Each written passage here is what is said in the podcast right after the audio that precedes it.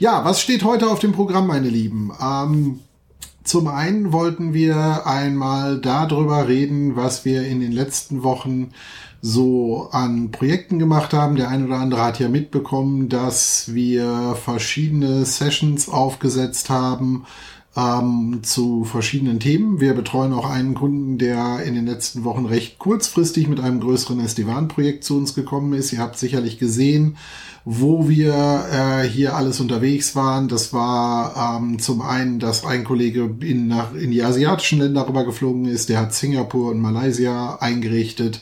Einige Kollegen haben äh, remote die USA eingerichtet. Ich selber bin nach London geflogen, habe in oh, der Nähe von London, im Norden von London, denn dann zwei Boxen in Betrieb genommen und äh, bin von da aus dann wieder weitergeflogen. Also eine spannende Geschichte auf jeden Fall, ähm, wo es wirklich einfach darum ging, einem Kunden, der kurzfristig halt massive Konnektivitätsprobleme hatte, hier einfach eine Lösung anzubieten und da muss man dann halt auch mal ein bisschen über das Übliche hinausgehen und äh, denn dann das äh, Unmögliche möglich machen. Mittlerweile gehen wir da so ein bisschen in den Regelbetrieb über. Das heißt, wir gucken, äh, dass wir die ganzen Boxen entsprechend ausgeliefert haben. Also es sind über 70 Sites, die wir insgesamt in Betrieb nehmen müssen. Ein paar Boxen konnten wir halt selber ausliefern. Der Rest geht jetzt Schritt für Schritt, Stück für Stück in den nächsten Tagen an die verschiedenen Standorte raus, wird dann von uns Schritt für Schritt in Betrieb genommen. Wir gehen aktuell davon aus, dass wir das ja diese nächste Woche ähm, die ganzen restlichen Sites in Betrieb nehmen können. Wie kam es dazu? Der Kunde hatte bisher eine SD-WAN-Lösung im Einsatz, die aber die Anforderungen nicht mehr erfüllen konnte. Man hatte einfach die Bedürfnisse, dass man gesagt hat, wir wollen verschiedene Segmente, also wirklich getrennte Netzwerksegmente an dieser Stelle fahren und das war halt mit der bisherigen Lösung nicht so möglich. Da konnte er zwar die Standorte zusammenschalten, aber keine dedizierte Segmentierung vornehmen zwischen Standorten, Sicherheitsbereichen und ähnlichem. Man konnte zwar die Netze voneinander trennen, aber halt keine wirkliche Segmentierung vornehmen. Das ähm, konnten wir jetzt mit der Velo Cloud SD-WAN-Lösung von VMware entsprechend realisieren und das Ganze auch noch in die Kombination bringen mit der Cloud-Leitung äh, oder Cloud-Anbindung, die der Kunde neu von uns bekommen hat. Das heißt, wir haben auf einer Microsoft Azure-Plattform auch äh, diverse Realisierungen hier für den Kunden vorgenommen. Das heißt, auf Azure sind wir zugegangen und haben zum Beispiel äh, mit Azure VMware Solutions hier in Azure Stack entsprechend oder nicht in Azure Stack, aber eine VMware-Plattform aufgebaut, wo bestimmte Workloads hin umziehen konnten und haben gleichzeitig aber auch einiges nativ auf der Azure-Seite aufgebaut, sei es, dass es um Kubernetes-Workloads ging oder anderes. Ähm, war eine ganz schöne ähm, Herausforderung, hier binnen weniger Tagen und Wochen ganz viele Probleme Probleme auf einmal für den Kunden zu lösen. Das wird uns sicherlich auch noch ein paar Wochen beschäftigen. Aber ähm, insgesamt muss ich sagen, war das auf jeden Fall vom Team her eine ganz super Geschichte, wie wir das Ganze entsprechend so umsetzen konnten. Ja, was ist sonst gelaufen? Ich war ähm, wie der ein oder andere mitbekommen hat, ja auch für einige Wochen in den USA, insgesamt wieder drei Wochen war zum einen zwei Wochen lang in Silicon Valley, also in der Bay Area, rund um San Francisco, viele Besuche bei VMware in Palo Alto, aber auch diverse andere Hersteller, mit denen ich mich getroffen habe und mit denen ich Termine hatte, um hier einfach mal abzustimmen, wo geht die Reise für uns hin, wo geht die Reise für die Hersteller hin. Es ist ja immer noch relativ früh im Jahr und da gucken wir einfach immer so ein bisschen den Abgleich zu schaffen. Was ist unsere Vision für dieses Jahr? Was ist die Vision der Hersteller? Wo sind die Übereinstimmungen? Und ähm, wo können wir hier denn dann entsprechend neue Lösungen spannen? Äh, und ähm, es sind ein paar ganz interessante Ideen rausgekommen. Da werdet ihr in den nächsten Wochen ähm, auch noch Produktofferings und andere Dinge von uns zu sehen, wo wir einfach neue Ideen auf den Markt bringen und da bin ich auf jeden Fall schon mal ganz gespannt drauf. Die dritte Woche war dann in La Los Angeles, nicht Las Vegas, ich wollte mal, will immer Las Vegas sagen, war aber Los Angeles, war in Los Angeles, da war der VMware Partner Leadership Summit. Im Rahmen des Leadership Summits treffen sich ähm, insgesamt, ich glaube knapp 300 oder 400 Partner. Ähm, Wobei ähm, an der Stelle halt ähm, das Ganze etwas versetzt ist. Am ersten Tag findet das sogenannte Executive Board statt.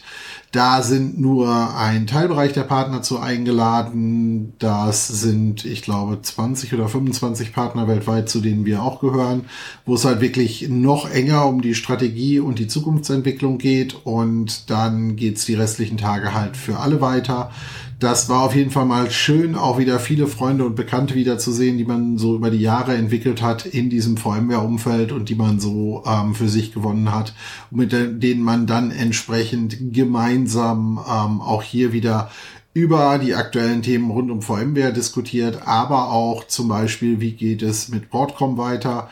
Jeder wartet im Moment eigentlich darauf, dass wir finale Entscheidungen zu dem Thema kriegen, wie geht es bei VMware mit dem Thema Broadcom weiter. Wird Broadcom ähm, nun final übernehmen? Das hängt ja vor allem im Moment bei EU und UK. Die Amerikaner prüfen da auch noch, aber in erster Linie erwarten wir eigentlich, dass die Entscheidung von der EU und UK kommt.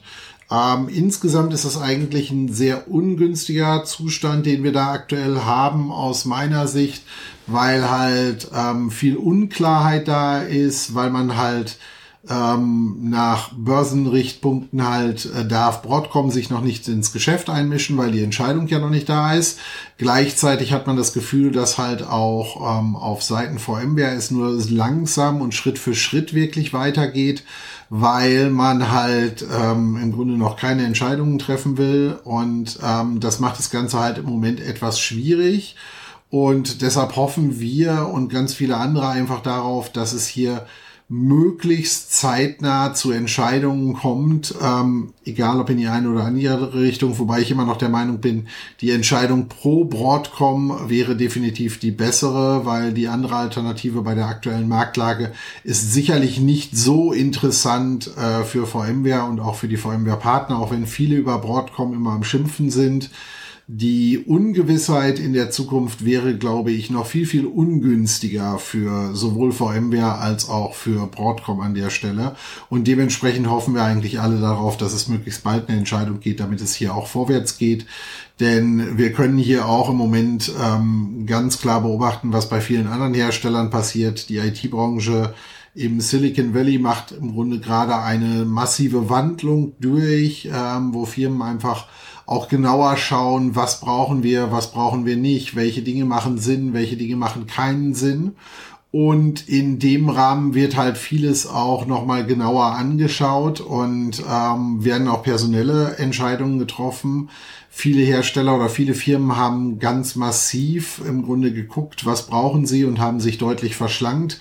Dieser Schritt ist bei VMware noch oder hat bei VMware bisher noch nicht stattgefunden, was nicht heißt, dass VMware diesen Schritt nicht gehen wird, sondern ich gehe einfach davon aus, dieser Schritt wartet im Moment darauf, was wird mit Broadcom entschieden, was sind die Prioritäten von Broadcom, um erst dann Entscheidungen zu treffen, die man eventuell denn dann nicht mehr oder die man denn dann anders revidieren könnte. Somit ähm, alles Gründe dafür, dass wir möglichst bald hier hoffentlich eine Entscheidung seitens Broadcom oder anderer entsprechend an dieser Stelle kriegen um hier für VMware einfach eine äh, andere Sicherheit ähm, in den ganzen Markt reinzukriegen. Ähm, das ist das Thema VMware und Broadcom im Moment. Ansonsten gibt es eigentlich nicht wahnsinnig viel Neues dazu, außer die ganzen Themen, die wir immer wieder hören. Es gibt regelmäßig Gespräche, viel Austausch zwischen VMware und Broadcom.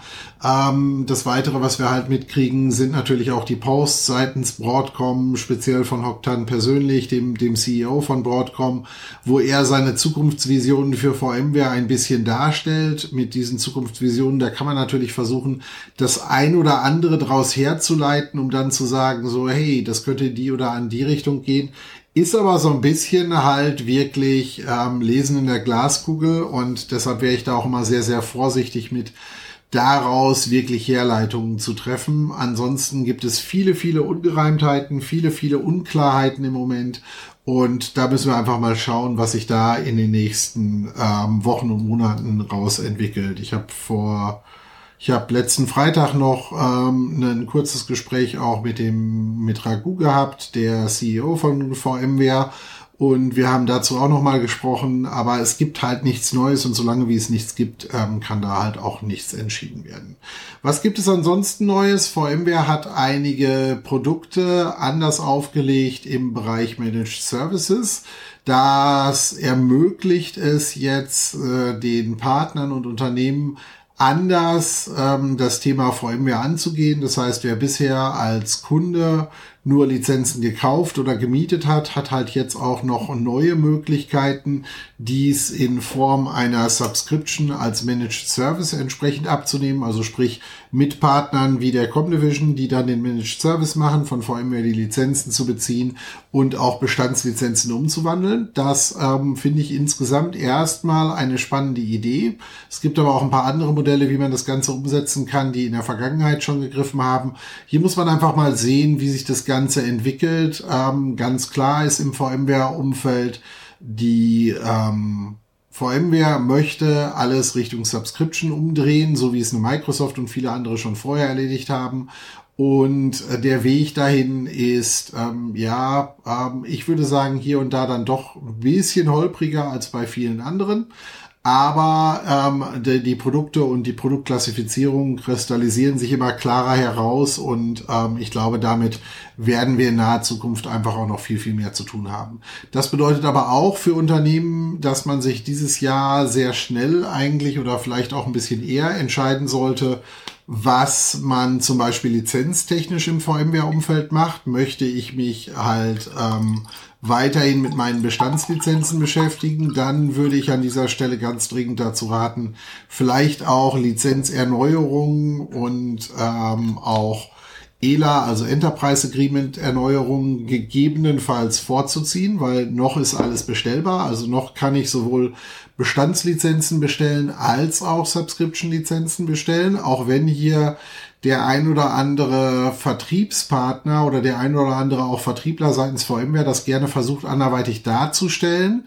Ähm, dem ist nicht so. Es gibt nach wie vor beide Lizenzmodelle äh, sind beziehbar. Allerdings ist durchaus richtig, dass ich damit leben muss, dass ich bei einem, ich sag mal, klassischen Lizenzmodell nicht so viele Rabattmöglichkeiten habe, dass die vielleicht nicht so attraktiv sind wie ein Subscription-Modell im Moment.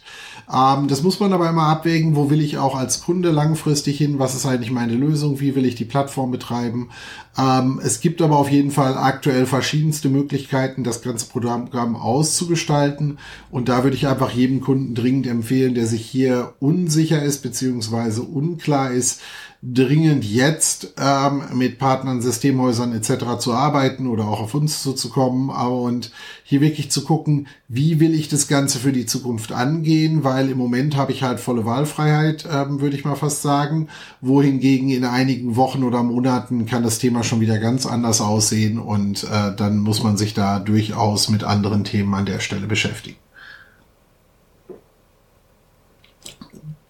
So viel zum Thema Lizenzen. Ähm, das andere Thema, was wir heute, äh, was ich auch anreißen wollte in diesem Zusammenhang, war, ähm, was wir sonst an Videos vorbereitet haben.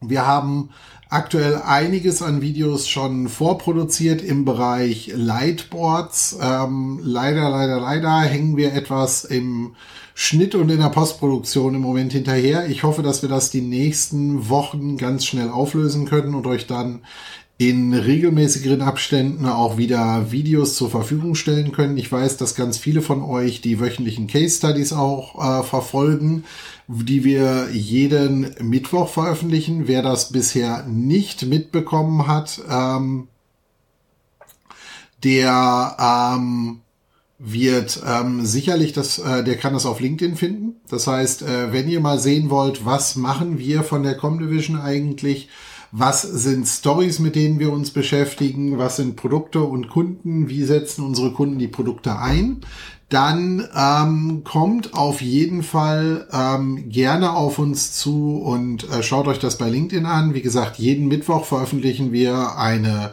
Case Study auf Deutsch. Und an einigen Mittwochs kommen oder an einigen ähm, äh, Wochen kommen auch noch zusätzlich englische Geschichten hinzu. Ähm, da gibt's auf jeden Fall ganz viel Spannendes. Die werden auch immer von den entsprechenden Kollegen veröffentlicht. Das heißt, da habt ihr dann auch ein bisschen ein Gefühl dafür, wer macht hier eigentlich wo, wie, was in der Com-Division. Das ist, ähm, haben wir schon von vielen mitbekommen, eine ganz spannende Geschichte, um einfach hier ähm, mal was zu hören. Das andere, was damit zu tun hat, ist, wenn ihr Fragen zu solchen Case Studies zum Beispiel habt, dann schreibt uns gerne entweder die Leute direkt an, die die Case Study veröffentlicht haben, schreibt in die Kommentare bei, bei LinkedIn oder auf den anderen sozialen Medien, wo wir die Case Studies veröffentlichen und sprecht uns gerne, gerne an, dann können wir mit euch gemeinsam darüber reden, was haben wir da gemacht und äh, wie haben wir das auch gemacht. Also auch da nochmal der dringende Hinweis, ähm, nutzt diese Option denn damit kriegt ihr einen besseren Einblick in das, was wir machen. Das andere, was ich schon mal vorankündigen möchte, die ähm, tatsächlichen Anmeldungen dafür werden ähm, in den nächsten Tagen ähm, veröffentlicht. Das heißt, wir bieten oder wir werden eine Tanzu Roadshow ähm, im Juni machen. Das heißt, ähm, im Juni und zwar in der Woche vom 12.06. werden wir an vier Standorten in Deutschland, in München, Hamburg, Berlin und Frankfurt ähm, verschiedene Nachmittagsevents machen. Das heißt, wir starten so roundabout um 14 Uhr, haben dann so drei Stunden rund um das Thema Tansu vor uns, wo wir so ein bisschen darüber erzählen, was machen wir mit Tansu, was machen unsere Kunden mit Tansu und ähm, wie sieht das Ganze ähm, dann für die, ähm, für die restlichen Partner drumherum aus? Wir werden bei diesen Events nicht nur darüber reden, wie sieht Tanso aus, wenn ihr das selber betreiben wollt, sondern an jedem dieser vier Standorte wird auch ein Service Provider mit dabei sein, den wir, ähm, den wir betreuen. Das heißt, ein Service Provider, bei dem wir gemeinsam die Tanzu-Plattform für Kubernetes as a Service als ähm, Hosted Solution entsprechend aufgebaut haben. Die werden auch noch mal 20, 30 Minuten Slot ähm, zu dem Thema machen, so dass ihr hier nochmal die Option habt, auch nochmal das Ganze von der anderen Seite zu beleuchten. Natürlich steht die Hyperscaler-Variante auf, aber uns ist es halt ganz wichtig, dass wir bei diesem Thema Tanzu, ähm, wenn wir das präsentieren, nicht nur über die On-Prem-Variante reden, sondern auch über die, ich sage jetzt mal, deutschsprachigen Service-Provider, denn neben den Hyperscalern gibt's hier durchaus auch noch andere Optionen. Dazu, wie gesagt, in den nächsten Tagen auf LinkedIn, ich werde es auch auf den anderen Medien Schritt für Schritt ein bisschen posten, welche Events an welchen Tagen könnt ihr euch für anmelden. Nach dem Event jeweils ähm, werden wir eine kurze Pause machen, halbe Stunde oder so, und dann geht's gemeinsam zum Abendessen. Und auch da kann man sich dann nochmal weiter austauschen, Ideen, Anregungen zu dem Thema und wie können wir hier gemeinsam ähm, mit euch im Grunde Lösungen für eure Bedürfnisse aufbauen. Das heißt, wer sich mit dem Thema Tanzu Kubernetes beschäftigt, achtet ein bisschen darauf in den nächsten Tagen auf äh, LinkedIn und auf anderen Plattformen, was wir dort entsprechend posten, damit ihr dann entsprechend gucken könnt, ist es was für euch? Ist es nichts für euch? Habt ihr an dem Termin Zeit? Meldet euch an. Ähm, es ist nicht ganz First Come, First Serve. Wir ähm, müssen schon, die Anmeldungen werden entsprechend durchgeprüft. Die ähm, weil man leider mittlerweile das Problem hat, dass die ähm, Kosten für Events zum einen ziemlich massiv gestiegen sind, zum anderen müssen wir auch damit leben, dass wir halt einfach ähm, auf den verschiedensten Plattformen ähm, halt ähm, halt auch Scherzanmeldungen haben und dementsprechend wir prüfen jede Anmeldung durch und äh, teilen euch dann mit, ob ihr zugelassen seid oder zugelassen klingt blöde, aber ob ihr teilnehmen könnt oder nicht und äh, könnt da auch auf jeden Fall mit uns nochmal Kontakt aufnehmen, wenn ihr da nochmal weitere Fragen zu habt. Ja, das so für die ähm, Planung der nächsten Tage und Wochen. Ansonsten ähm, freue ich mich schon mal darauf, dass ich diese Woche ähm, zum Ende der Woche hin den lieben Sascha bei uns hier im Büro begrüßen kann. Ich weiß, Donnerstag ist Feiertag für die meisten.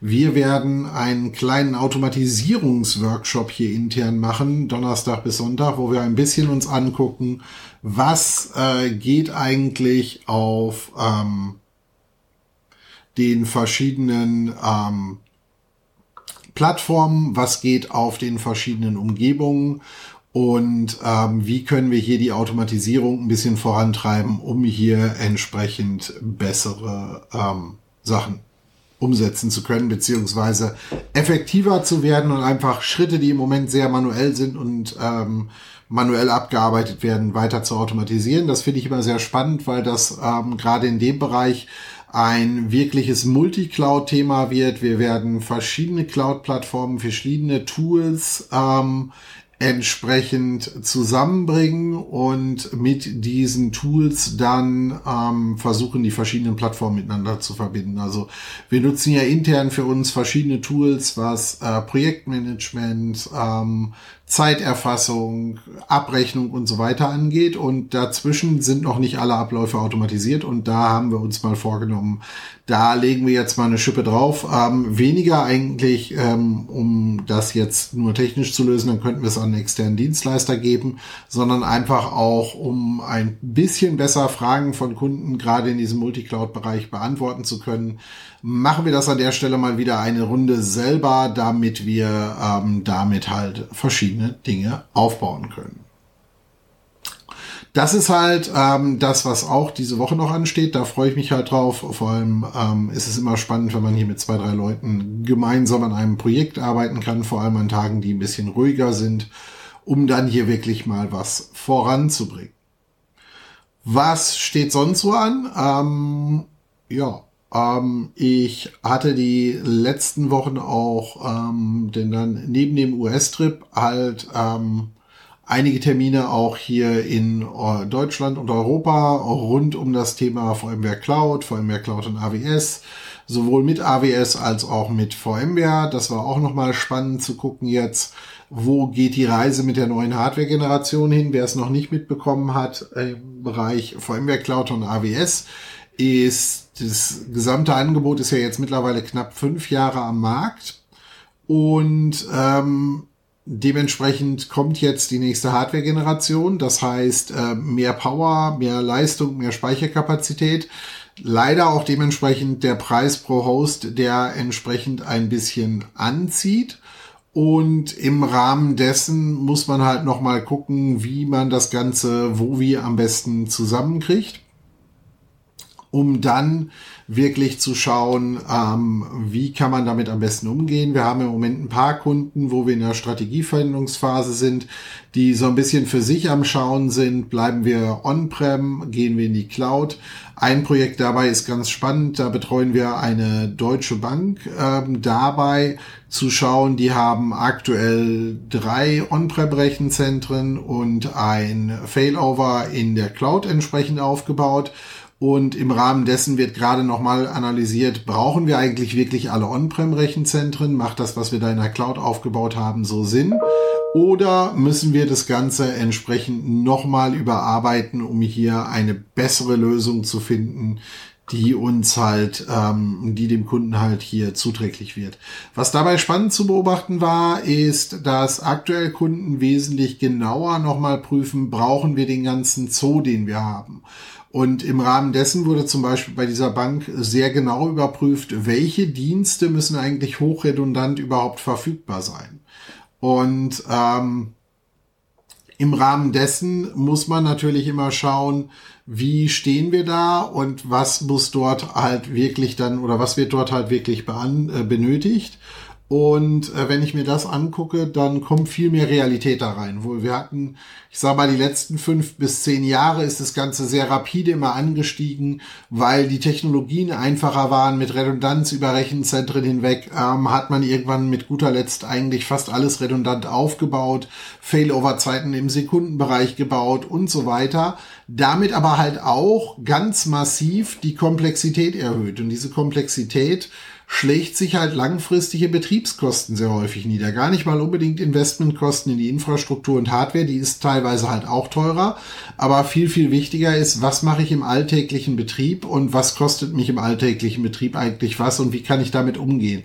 Und das ist halt wirklich was, wo viele Kunden jetzt nochmal genauer drüber nachdenken und genauer schauen, macht es so halt wirklich Sinn? Wollen wir das so weiter betreiben oder wollen wir das nicht so betreiben? Und im Fall dieser Bank wird halt sehr, sehr genau aktuell geprüft. Ähm, und wir sind eigentlich Stand jetzt schon so weit, dass wir vermutlich ähm, on-prem mit tatsächlich für die meisten Anwendungen einem Rechenzentrum hinkommen, wir in Disaster Recovery Richtung Cloud machen können und damit eigentlich alle Anforderungen erfüllen. Das ist jetzt, um sicher, um es hierzu zu erklären, das ist eine Asset-verwaltende Bank. Das heißt, das ist eine Bank, Bank, die sich eher um Vermögensgüter handelt, ähm, aber eher im Grunde fixe Vermögensgüter wie Gebäude, Langfristleasings und ähnliches. Also nichts, wo im Tagesgeschäft im Grunde, wenn die Systeme mal für ein paar Stunden nicht erreichbar sind, jemand nicht mehr an sein Konto oder sein Geld kommt, sondern es sind eigentlich eher unbewegliche, unbewegliche Güter oder sehr große bewegliche Güter. Dementsprechend sind die sehr flexibel, was bestimmte Verfügbarkeiten angeht. So, ähm, dann kommen wir mal so ein bisschen zu der ein oder anderen Frage, die reingepoppt ist. Eine, die gerade hochgekommen ist und die passt gerade zu diesem Punkt Kostengründe ganz gut. Ähm, das Thema Nutanix. Ähm, ich gehe davon aus, das Thema Nutanix kommt hoch in der Kombination als Ersatz für Visan oder VxRail oder gar als Ersatz für den, für den Hypervisor. Also grundsätzlich, ich habe mich ja auch einige Jahre parallel mit dem Nutanix-Thema beschäftigt, ähm, war auch lange Zeit bei denen in der Community aktiv, bin von denen zu Messen eingeladen worden und habe da halt auch mitgearbeitet, auch so ein bisschen äh, mir das NPX-Programm und so ein paar andere Sachen angeschaut. Grundsätzlich muss ich sagen, die Technologie, was jetzt Hypervisor, Storage etc., also die Basistechnologie angeht, ähm, ist es rock solid. Es gibt Stand heute immer noch so ein paar Features, wo sie besser sind. Es gibt ein paar, wo VMware besser ist. Aber grundsätzlich, wenn es jetzt nur darum geht, eine hyperconverged Infrastruktur zu schaffen, dann haben beide schon ein sehr, sehr ähnliches Angebot. Ähm, Nutanix versucht das immer gerne schön zu rechnen mit der Variante, dann wechsel halt den Hypervisor. Ähm, da muss ich immer bei besehen, ähm, zum einen hat ihr Hypervisor das gleiche Problem wie viele andere, andere Hypervisor äh, Lösungen da draußen. Sie sind nicht ganz Feature-Parität ähm, mit VMware. Da muss man aber gucken, brauche ich diese Features überhaupt oder kann ich mit den anderen Features leben? Das andere Thema, was ich mir natürlich überlegen muss, ist, äh, VMware ist Stand heute eine Lösung, die weltweit sehr, sehr verbreitet ist für virtuelle Maschinen. Das heißt, es ist wesentlich einfacher, hier auf Ressourcen zuzugreifen, die sich damit auskennen. Das andere Thema, was ich dabei beachten muss, ist halt, dass ich im VMware-Bereich natürlich mehr Flexibilität habe, was Cloud-Plattformen angeht. Das heißt, wenn wir heute darüber reden, dass ein Unternehmen sagt, ich möchte mit meiner Workload einfach in die Cloud und vielleicht auch wieder raus, dann bin ich mit dem VMware Hypervisor hier meistens aktuell besser aufgestellt, zahle aber den entsprechenden Premiumpreis dafür, dass ich halt nicht nur die Hyperscaler zur Auswahl habe, sondern halt auch irgendwie, ich glaube, weltweit knapp 4.500 andere Service Provider, zu denen ich wechseln könnte und meine Workloads hin und her schieben kann. Das gibt mir unheimlich hohe Flexibilität. Das Ganze ist relativ einfach, ohne ähm, zusätzliches Know-how zu machen, also mit bestehendem vSphere-Know-how und gibt mir dadurch Flexibilität. Eine gute Kombination, die tatsächlich in der Vergangenheit auch viele Kunden von mir angewendet haben, war halt die Kombination, ich nutze Nutanix in Kombination mit weiterhin dem vSphere Hypervisor, wobei man dann halt die Frage stellen muss, bin ich damit kostentechnisch so viel besser dran, als wenn ich halt das Ganze auf VMware-Basis nutze. Ähm, das weitere Thema ist, bei vielen unserer Kunden, muss ich leider sagen, ist Nutanix nach drei Jahren rausgeflogen, weil dann die Kostenkeule ziemlich zugeschlagen hat.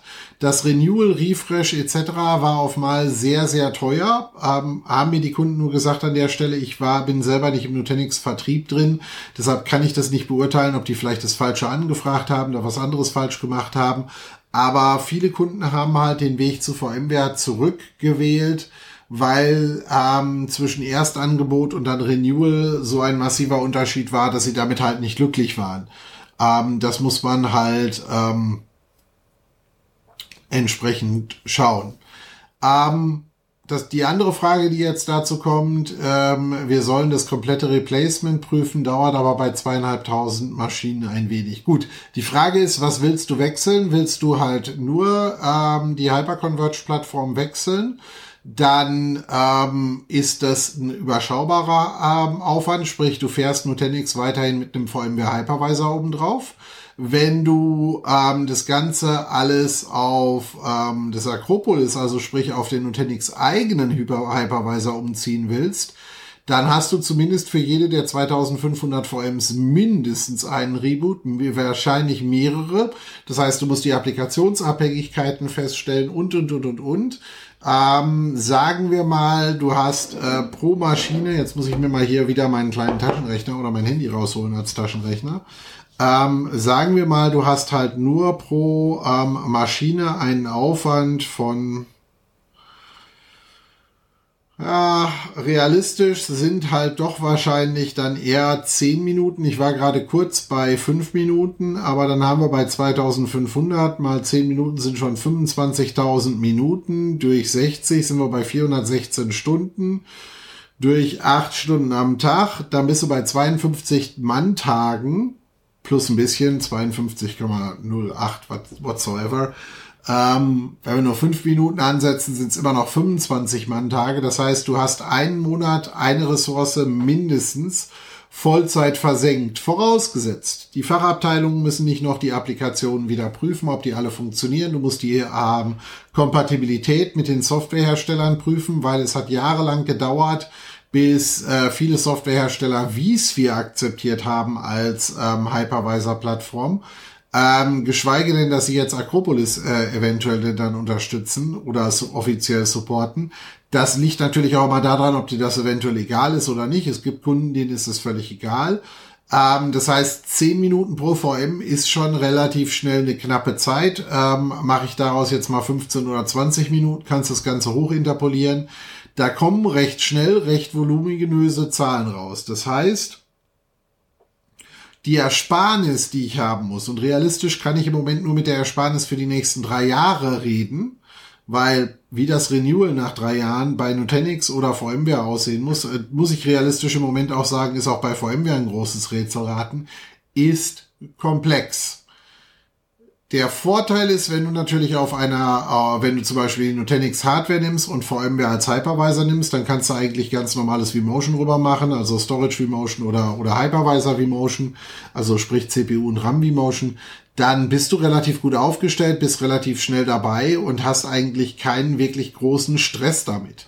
Ähm, dann kannst du vor allem von da relativ einfach auch wieder weg. Sprich, wenn nach drei Jahren der ähm, die Plattform dir nicht mehr gefällt und du sagst, ich möchte halt doch was selber betreiben oder du hast halt irgendwie ein Schnäppchen mit VxRail gemacht oder du hast ein Schnäppchen mit Lenovo oder HPE oder sonst wem gemacht, kannst du recht einfach von da nach da wieder umziehen. Bist du erstmal auf Makropolis Hypervisor, hast du dich eigentlich ziemlich ausgenockt, weil du dann da nicht mehr wegkommst. Das ist das gleiche wie wenn du dem, ich sag mal, Ursprungsplan von einer ähm, Amazon oder anderen folgst, wo du halt in native ähm, Cloud-Systeme migrierst. Das macht Sinn, wenn ich jetzt sowas habe wie eine Datenbank. Das heißt, wenn ich jetzt zum Beispiel einen SQL-Server in ein anderes SQL-Server-Modul umwandle, dann kann das durchaus Sinn machen. Wenn ich aber an der Stelle wirklich äh, nur eine VM in eine neue VM umwandle, dann ähm, würde ich das halt gut beleuchten. Das heißt, ähm, wenn wir jetzt mal von diesen 52 Tagen ausgehen, runden wir es mal mit restlichem Kram drumherum ein bisschen auf. 60 Manntage sind drei Monate. Das heißt, du musst mindestens schon mal die Gesamtpersonalkosten für drei Monate reinkriegen, beziehungsweise ich würde sagen, wahrscheinlich sitzt ihr ja nicht aus Langeweile raus rum, das heißt, ihr braucht Zusatzressourcen dafür. Dementsprechend ähm, nehmen wir jetzt einfach mal ähm, 120, äh, 10k pro Monat an Kosten, auch mit den Arbeitgeberanteilen und ähnlichem dazu ein. Das heißt, du musst mindestens 30 bis 40.000 Euro schon mal sparen, damit du wenigstens equal bist. Dann sind wir aber noch nicht bei den Vor- und Nachteilen, die du hin und her gerechnet hast. Ähm, sprich, ähm, wie komme ich eventuell von der Plattform wieder runter? Wie groß sind meine Cloud-Optionen und, und, und, und, und.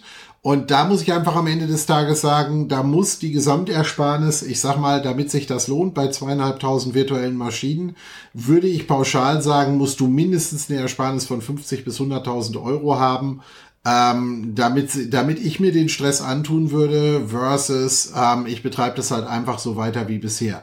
Dann würde ich lieber gucken, kann ich eventuell über OEMs, über ein paar andere Lizenzeinsparungen, vielleicht anders, andere Konstruktionen, physikalische CPUs zu logischen CPUs, zu Hardware, zu Software, kann ich hier vielleicht was anderes bauen, um eine ähnliche Ersparnis oder zumindest eine teilweise Ersparnis hinzukriegen. Ich weiß, die Lizenzkosten sind bei VMware in den letzten Jahren gestiegen, habe ich nichts, wie gesagt, nichts mit der Füße. Lizenzen sind nicht unser Primärgeschäft. Wir können sie zwar verkaufen, das heißt, wenn jemand zu uns hinkommt, machen wir das auch gerne.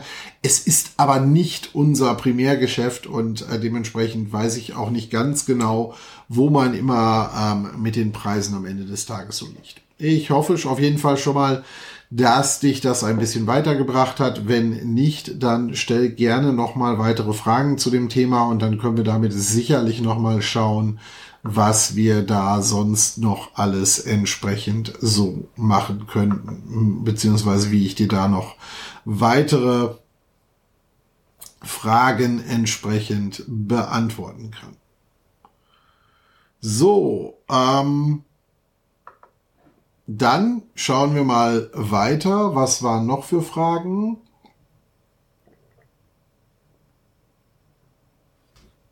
Ähm, da war noch eine Frage zum Thema Fault Tolerance Verhalten. Da muss ich jetzt mal eben genau schauen. Ähm, Fragen zum Fault Tolerance Verhalten. Okay.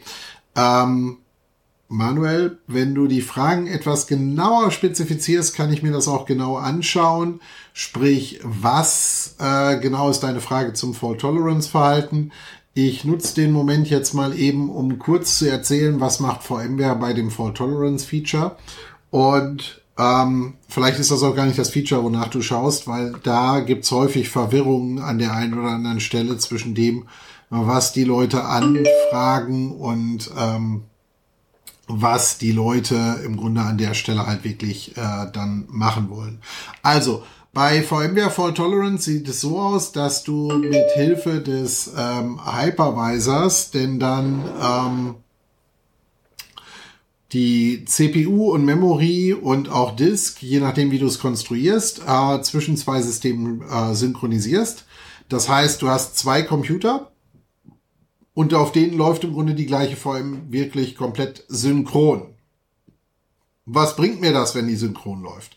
Naja, das Ganze heißt fehlertolerant. Das heißt, es bedeutet, ich habe ein und denselben Zustand, CPU, Memory, alles im Grunde auf zwei Hosts parallel laufen. Geht jetzt ein Host kaputt, läuft es auf dem anderen wunderbar weiter. Das kann man in einem gewissen Rahmen auch über Brandabschnitte machen. Viel weiter würde ich nicht gehen, weil dann wird die VM grauseligst langsam. Ähm, das war jahrelang beschränkt auf eine CPU, ist dann irgendwann auch mehr CPU-fähig geworden, ist aber durch die mehr CPU-Fähigkeit jetzt nicht unbedingt einfacher geworden.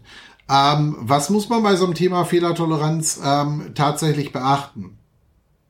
Das Thema Fehlertoleranz für virtuelle Maschinen ähm, hat einen ganz riesen Nachteil. Es schützt mich vor 0, gar nichts, was in der virtuellen Maschine passiert. Das heißt, ich habe jahrelang, wenn ich das Feature in ähm, meinen äh, Trainings vorgemacht habe als Trainer, mir eine Windows VM mitgebracht, die ich ganz bewusst in Bluescreen jagen konnte, um den Leuten zu zeigen, hast du hier Bluescreen, hast du da auch Bluescreen. Ähm, und das ist ein ganz wichtiger Punkt, den man verstehen muss. Fehlertoleranz an der Stelle ist nur Fehlertoleranz auf Hardwareausfall. Das heißt, ich kann auch wählen, habe ich die Storage repliziert. Das heißt, auch das könnte ich mehrfach ablegen. Ich muss mir aber auch vor Augen führen, dass das denn dann bedeutet, dass ich jetzt zwei CPUs synchronisiere oder halt mehr, wenn ich halt ähm, eine Mehr-CPU-System mache.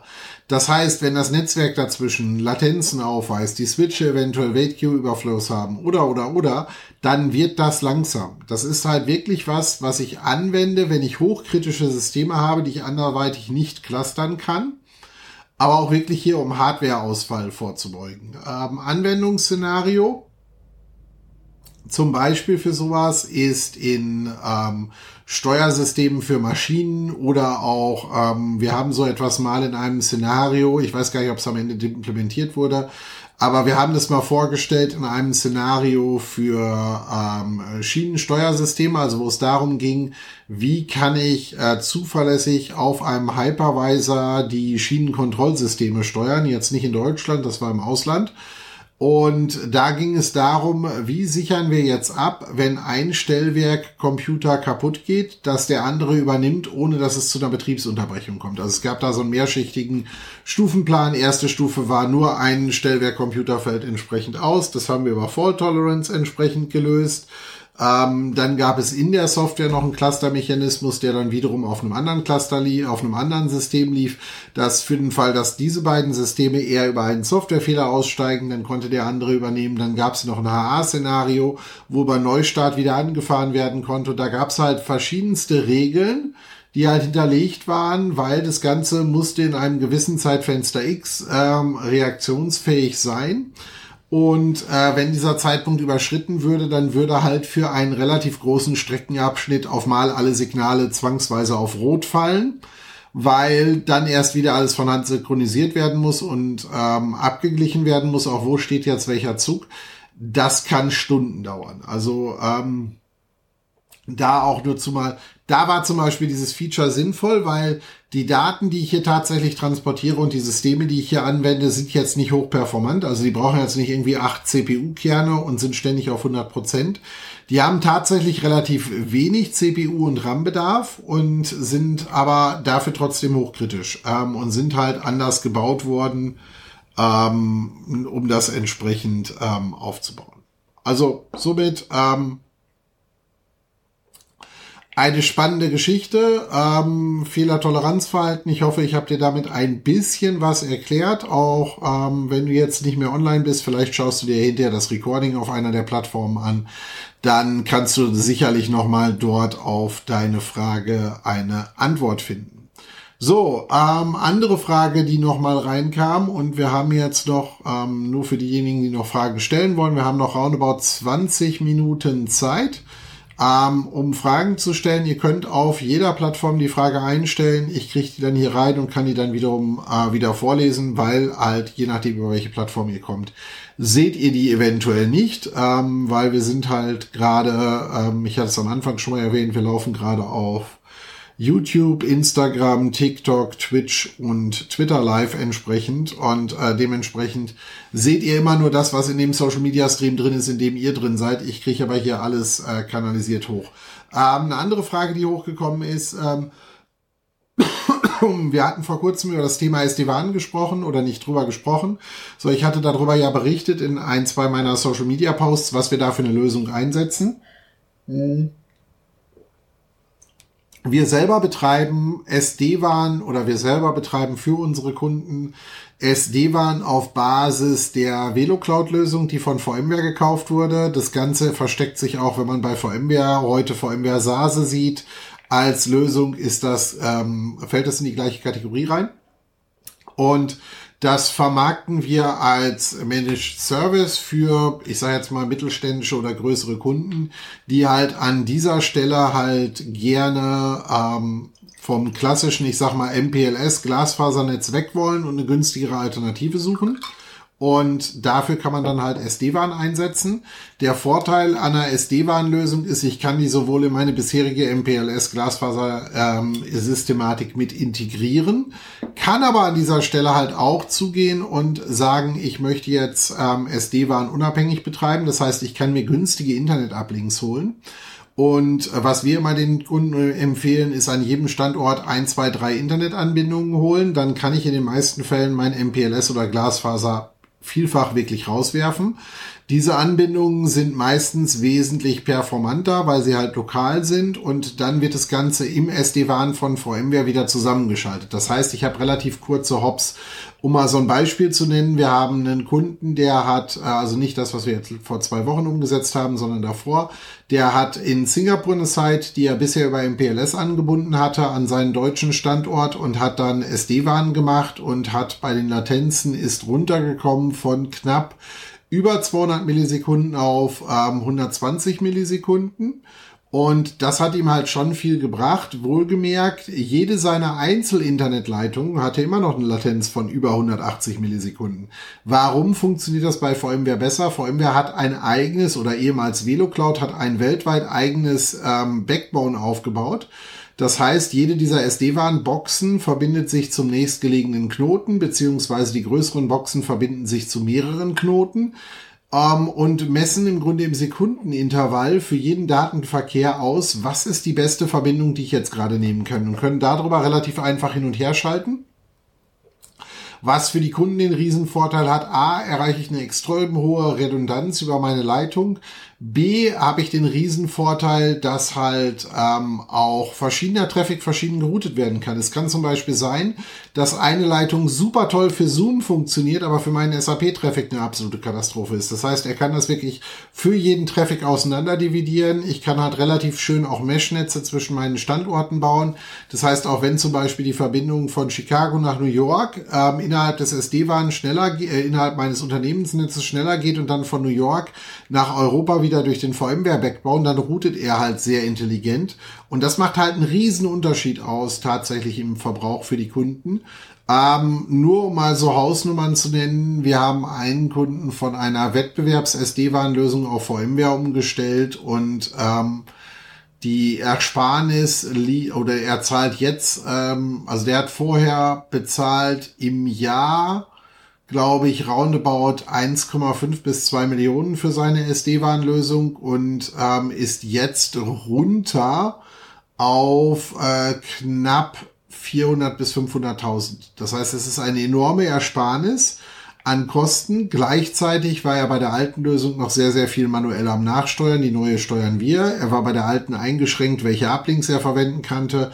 Da hat er relativ viel komplette Freiheit, was uns auch ganz neue Möglichkeiten gibt. Das heißt, wir gehen zum Beispiel hier bei vielen Lösungen zu und empfehlen den Kunden an jedem Standort äh, einen Satellitenablink mittlerweile zu machen.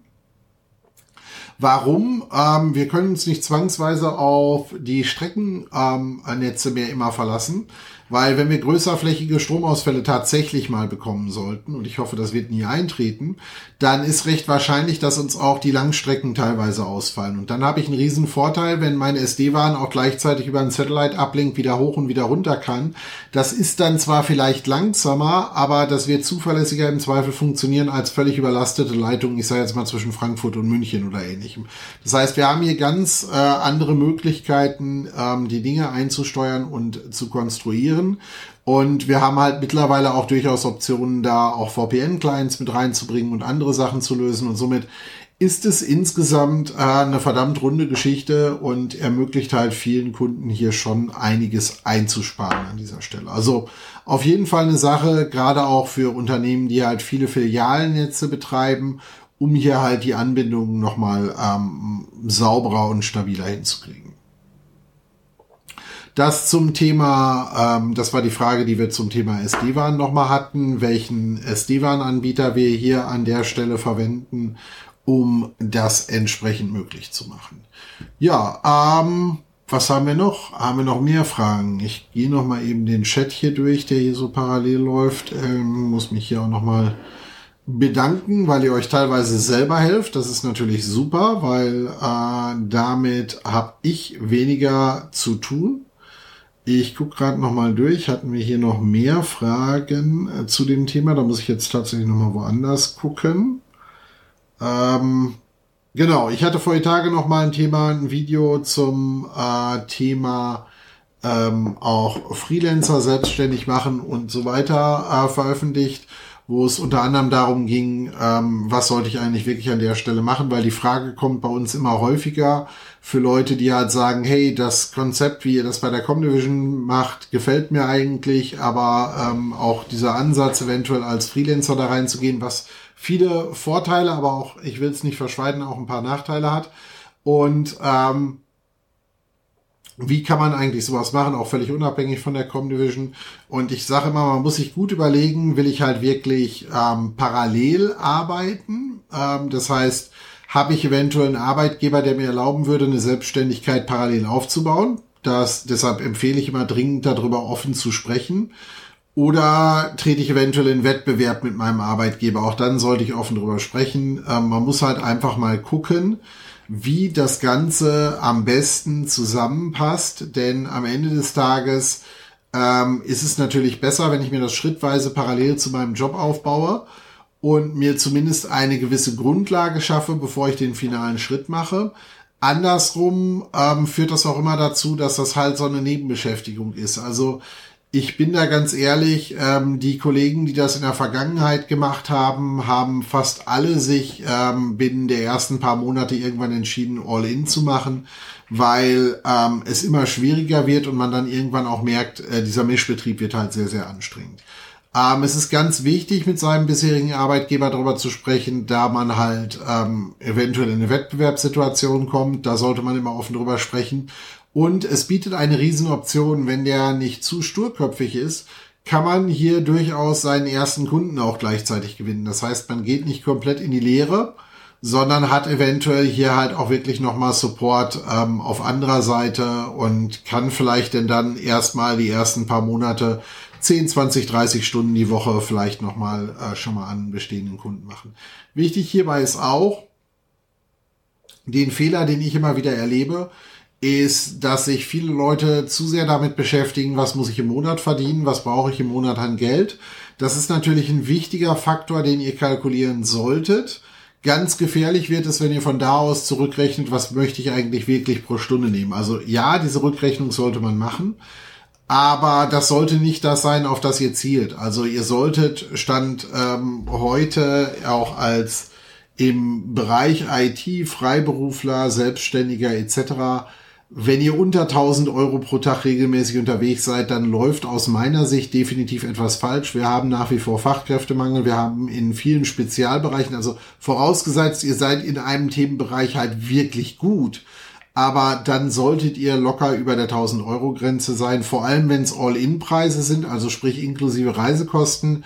Ich habe just äh, vor zwei Tagen wieder so eine lustige Anfrage gehabt, wo darüber diskutiert wurde, in einem Tagessatz von 1200 Euro All-In zu machen und das an Standorten wie Frankfurt. Da muss ich realistisch sagen, wenn jemand von uns für einen Tag nach Frankfurt fährt, ist der, egal von wo der kommt, egal aus welchem Standort bei uns, äh, mindestens einige Stunden hin und zurück unterwegs, gegebenenfalls plus Hotelübernachtung, da macht der eine Tag dann irgendwann keinen Sinn mehr. Also ähm, man muss hier ganz genau sich wirklich ähm, das abstecken und im Zweifelsfall verzichtet lieber auf den ein oder anderen Kunden. Das klingt am Anfang immer doof und schwierig, aber es macht das Leben am Ende des Tages deutlich einfacher, weil Preise, die einmal versaut sind, kriegt ihr bei den meisten Kunden meistens nicht mehr besser hin und nicht mehr nach oben korrigiert. Das heißt, verabschiedet euch davon, dass ihr ähm, im Nachhinein diese Werte irgendwie nennenswert nochmal anpassen könnt und hier irgendwas erreichen könnt.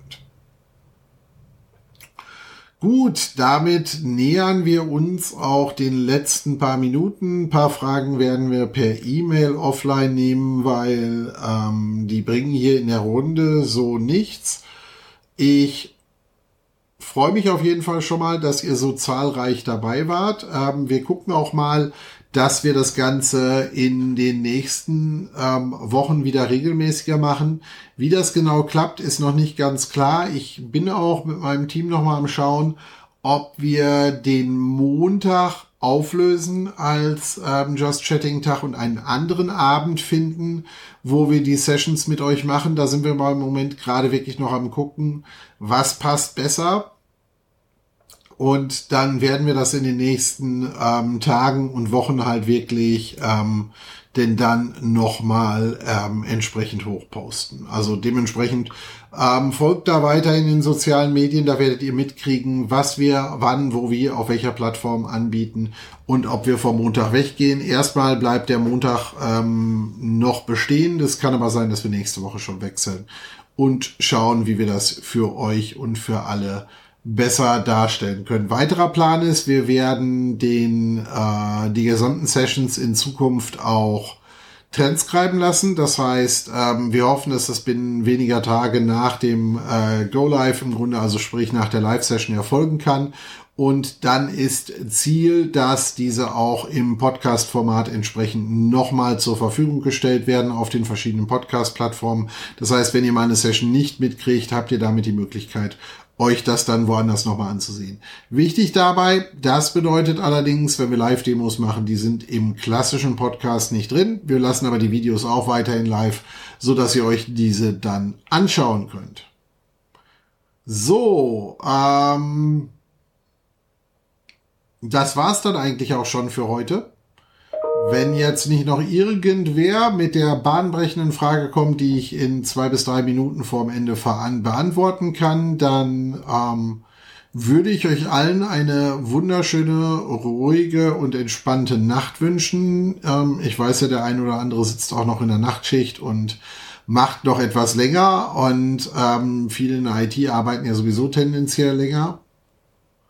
Wolltest du nicht noch was zu der Aktion in England sagen. Ja, ich habe zu der Aktion in England schon ganz was zu Anfang gesagt. Ähm, nein, was war die Aktion in England? Ich kann es noch mal in ein paar Minuten zusammenfassen. Also, Aktion in England, ähm, das war tatsächlich keine Aktion nur für in England.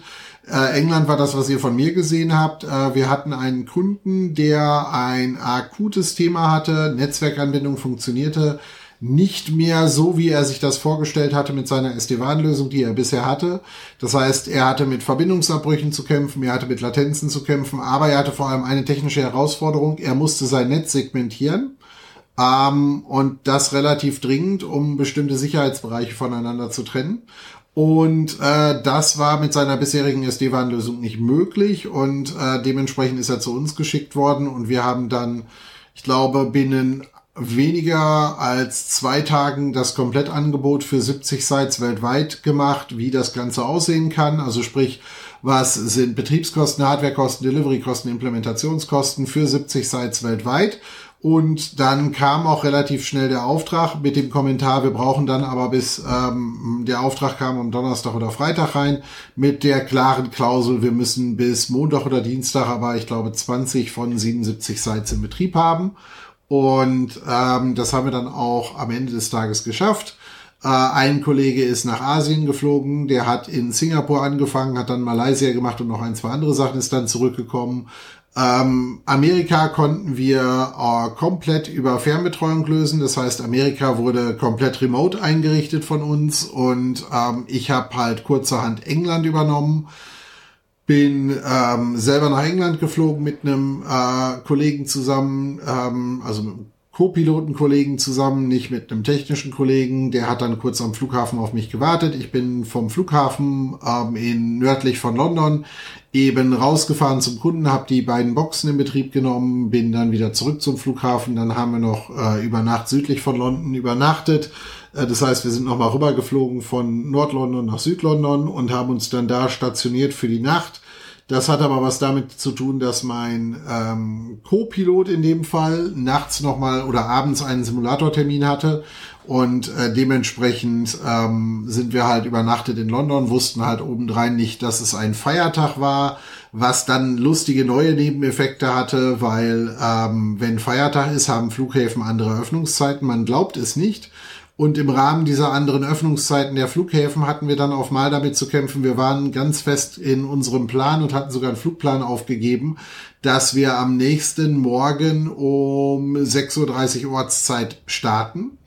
Und ähm, das passte auch wunderbar, weil ich sollte eigentlich um 11 Uhr morgens deutscher Zeit, also die eine Stunde Zeitverschiebung von England nochmal einkalkulieren ähm, wieder in München sein und dann kam halt eine Hürde nach der anderen auf uns zu. Zum einen, dass der Flughafen gar nicht so früh öffnete, weil wir halt einen Feiertag hatten. Und dann ist es bei kleineren Flughäfen halt durchaus schon mal so, dass die halt nicht um 6.30 Uhr öffnen, sondern auch mal um 8 Uhr öffnen.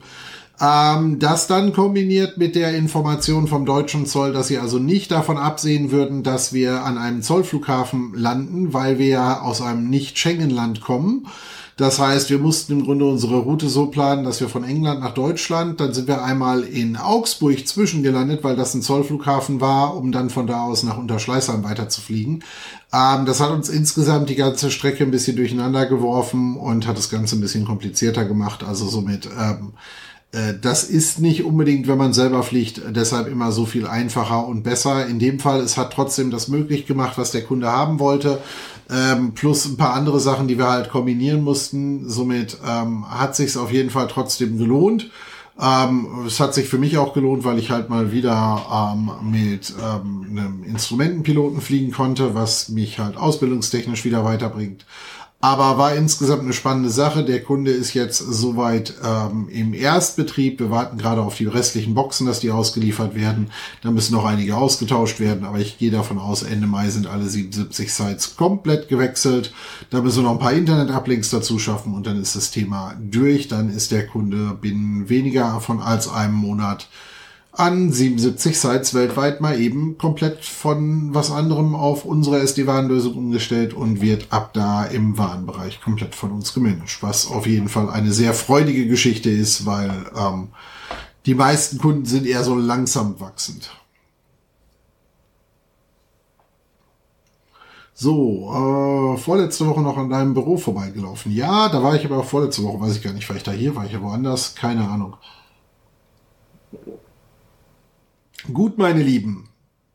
So, ähm, auf jeden Fall ähm, schön mal wieder die Session gemacht zu haben. Ähm, wir planen aktuell nächste Woche tatsächlich auch eine Session. Ich werde es auf jeden Fall noch posten.